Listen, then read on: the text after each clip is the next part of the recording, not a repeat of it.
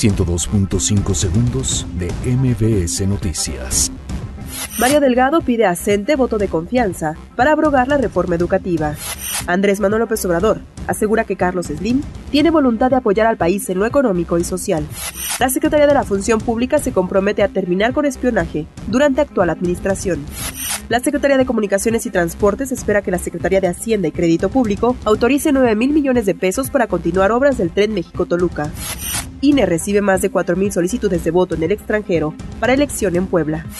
Gobierno de la Ciudad de México pondrá en operación semáforos inteligentes en 35 cruces peligrosos.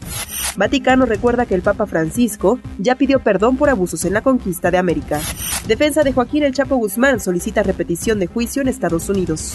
Cámara de Representantes de Estados Unidos mantiene emergencia nacional por muro fronterizo. Conor McGregor anuncia su retiro de las artes marciales mixtas.